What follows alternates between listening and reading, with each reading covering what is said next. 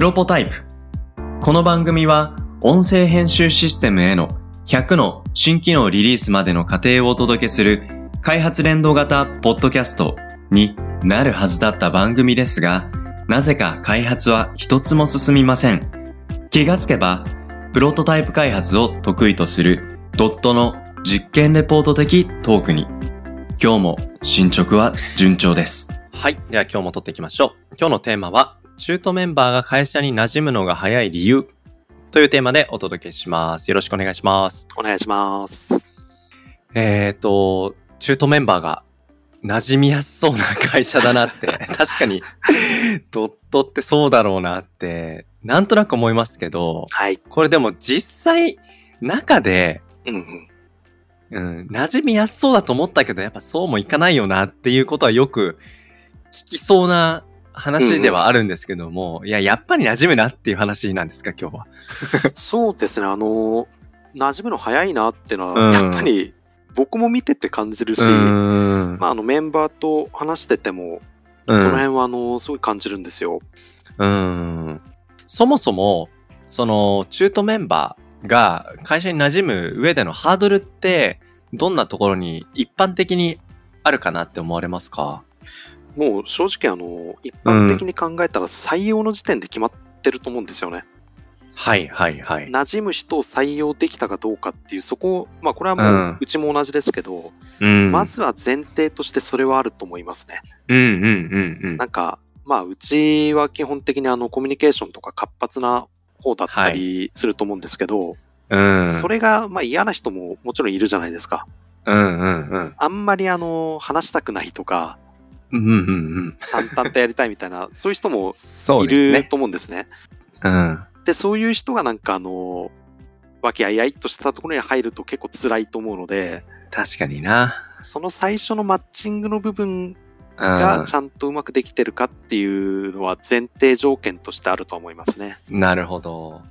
まあじゃあ、その、これはですかね、直近中途で入られた方の馴染み方を見て、今回こういうテーマかと思うと、直近の入られた方も、割と入ってこられてすぐ、まあコミュニケーションの、まあうんペースだったり、頻度だったり、雰囲気だったり、そういうのに馴染まれてた様子が見て取れたんですかね？直近だと、えっ、と、21年8月に一人入って、うん、うん。で、今あの収録してる時は、はいまあ約1ヶ月ですね、その人入って。うんはいはいはい。で、ただ、えっ、と、それ以外にも、まあ、うん直近はその人になるんですけど、うん。今年は割と人がパパッと増えたような感じで、7月と5月にも入ってるので、うん。そこら辺もあの、実は結構馴染むの早かったかなと思ってます。なるほどな。なんかそういう意味で言うと、その採用の時に何を見てるかって、これまでもなんか散々話してきたなっていうところあるんですけども、はい。馴染む、馴染みやすい、馴染みやすい、馴染みづらいっていう観点から、うん。採用の時に一体なんかどういうポイントがなんか一つ基準になるのかっていうことと、うんとはいえやっぱり入ってから馴染みやすい素養を持っていたとしても、うん馴染みづらい、そうでないっていうところをどう慣らしていくかっていう、うん入社の前、後っていう、なんかここでそれぞれなんか感じられてるポイントがあれば聞いてみたいと思ったんですよね。なるほど。そうすると、その採用の時の話で言うと、うん。この間あの、ううちのメンバーに僕も言われて気づいたんですけど、はい。何ですか？うちの採用、まあ面談というか、カジュアルトークみたいな感じなのかな、うんみたいな雰囲気なんですけど、うんまあ普通に、まあ面談と言っちゃいましょうか、面談をやるわけですよ。はい。それがあの逆じゃね？っていうふうに言われたのが、ほう。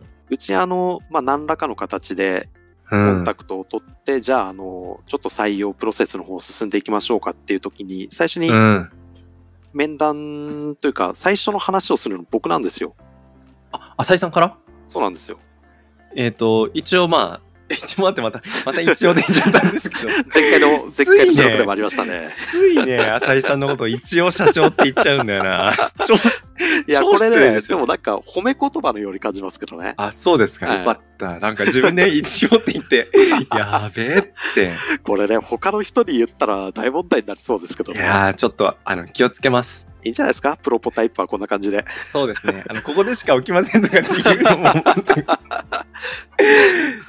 いません、だいぶ脱線しました。いやいやそう。で、あの、社長から始まるんですよ。うん。で、その後ペアプロ面談とか、はい。あのーなんだろう、既存メンバーとの話とかっていう風に進むんですけど、はペアプロ面談は基本的に、最近はあの別のメンバーもやるようになってるんですけど、あ。うん。うちのあの、CTO、はい。清水がうん。担当してることが多くて、うん。で、その後の既存メンバーとの話っていうのは、最近あの、意識的に導入してるんですけど、うん。あの、僕と話して結構その、もう、入りたいっていうのを確定してくれる方結構いるんですよ。はい。はい。はい。なんかあの、良さそうですとか、うあのん。条件面とか、会社の雰囲気も良さそうだしっていう。はい。で、ただなんかあの、最近はそこで、うんそ。の人たちが入社の意思を出してくれても、うん。いや、ちょっと待ってっていうのをするようにしてて、えっと、ちょっと待ってっていうのは、整理すると誰になるんですか、僕が言いますね。おうおうおうおうおうで、僕もあの、一回だけ面談やって終わるっていうよりは、何回か回を重ねるような感じでやってはいるんですけど、はい。で、あの、僕の話だけ聞いて決めちゃうって結構リスクだなと思っていて、なるほど。だってあの、僕今、開発現場にいないので、そうですよね。そうですよね。実際にシステムを一緒に作っていく人たちとうか、ん。あるいはあの、うん自分がもう既婚者で、うん。で、子供いてとか子供いなくてはいとかあると思うんですけど、そのうん。働き方に近い人の話っていうのはしといた方がいいよと。確かになで、僕はその話には入らないし、うん、うん。そこで話した内容は、うん、あの、僕の耳には、なんかあの、うん深いところまでは入らないようにしてんですよ。うん、うん、うん。で、あの、ただ、既存メンバーからも一緒に働きたいかっていうのと、はい。あの、その、受けてくれてる方はいからしても、この人たちと働きたいかって、そこのマッチングをお互いに見る意味でやりますと。うん。で、そうすると、あの、まあ、お互いに、いや、あの人だったら一緒に働きたいっすねとか、うんって。いう風になったら全然問題ないねとか、なるほどなあとは、あの、やっぱり結婚してる方とか子供いる方うん。って、ちょっとあの、働き方とかも気にするじゃないですか。独そう身に比べると比較的ですけど。ううんんやっぱ時間とか、あとはイレギュラーなことが起きた時に、うん。うん、どう家族とのね、盛り合いというか調整がしやすいかどうかとかいろいろありますよね。で、それはなんか僕の口から、あの、うんそこら辺は休みとか取りやすいから大丈夫ですよっていうよりうも、ん。はい。実際に働いてる人の口から聞いた方がいいですよっていうふうに言ってるので、うん。なので、どちらかというと僕が OK 出してもそこで既存メンバーがダメだねって言ったら、僕は、はいあ、そうですか。今回は、なんか残念でしたね、みたいな感じになるの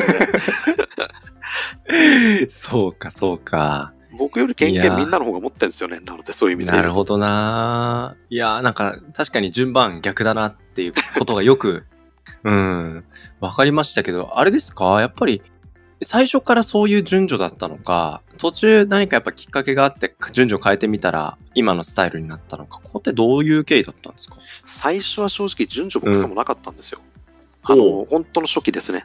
うん。入って入っていいよ、じゃあ入社ぐらいの、そんな、ペアプロメンタンとかもありませんでしたし、うんうんうんうんうん。まあでもそういうフェーズから人もね、いろいろ増えてくる中で、まあいろいろ、まあプロセスを整備するっていうほどなんかカチッと、うん。やってるわけではないんですけどね。ねそうですよね。なるただほどな。面談の一番最初僕がやるっていうのは結構変わらずですね。うん。なんか、あの、いや、合理的だって捉え方十分しうるなって感じましたね。うん。だって、あの、まあ、やっぱ責任を最後取る立場って、やっぱり、あの、経営者層じゃないですか。で、どんなに他のね、社員の方々がいいって言っても最後の決済者が最後ダメって言ったら、そこまでのプロセス、まあ、全部が無駄になるとは言わないですけど、やっぱりそれなりのやっぱ時間がかかるわけですよね。うん。そこをまず一番抑えなきゃいけない人を先に抑えて、うん。そこで OK なんだったら、あとどうっていう感じ、うんあと、はあれですね、あの、うちのメンバーみんな忙しいんですよね、僕以外。ちょっと待った、なんか、最近僕、浅井さんとなんかツイッターでやりとりしたくだりを、詳しくは語らないですけど、うん。なんか、朝日に仕事させたらどうなるんだみたいな。うん。で、ねなんか、僕もなんか気使いすぎなところはあるんですけど、普通に考えて、あの、自分が何回も何回も話して、この人うん、すごいいいんで入れたいですっていうのが、最後うんにその社長の一言でダメってなったら、うん。なんか、下がりますよね。ああ、まあまあ、そうですね。んって考確かになえると、、まあ最初になんか人物を見るとかっていうところはもうがっつりやっちゃって、うんで、その上、でちょっと、決済くれよみたいな感じで。そっか。いや、その、なんか順序、いいですね。その、普段、うん現場にはいない社長だけれども、うんでも人を取るっていうところについては、すごい現場感を感じる。うんうん。開発現場以外のところは全部見てるので、そういう意味では、ね、あの、うん給与のバランスとかも、僕、大体最初の面談の時に聞いちゃうんですよ。あの、いくら欲しいですか？っていう。うんうんうん。で、まあ、向こうから今の給料がいくらなんでいくらみたいな話をされた時に、うんう。ちの場合は、なんかあの、こうこうこういうプロセス、うんまあ、ペアプロ面談があって、そこのはい技術を見てっていうところで判断しますけど、はい。なんかもうちょい出せると思いますよとか、うん逆にちょっとそれ多分きついっすねと。ただその代わりこういう条件つくんですけど、それで考えてもらうこと可能っすかみたいなのは、なるほど、なるほど。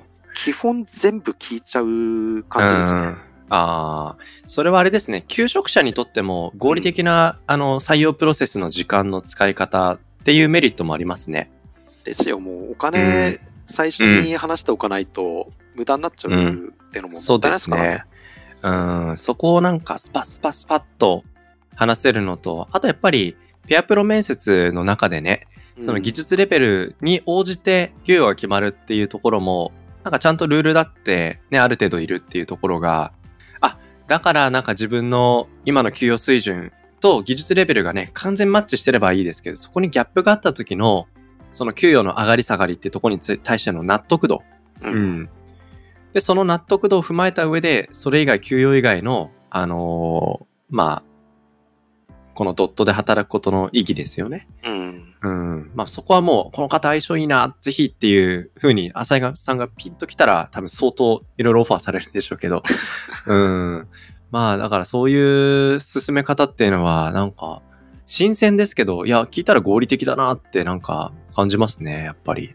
うん。まあ会社規模によっても可能だったりとかってのあると思うんですけどね。うん。逆、に20人、30人ぐらいの規模でうんそうやらない理由ってなんかあんのかなぐらいで思っちゃいますけどね。そうですね。なんか一般的な人事採用のあるべきプロセス像みたいなこと、うんこれがなんか頭からね、入ってきちゃうと今みたいな発想って湧いてこないかもしれないけど、いや、確かにありだ。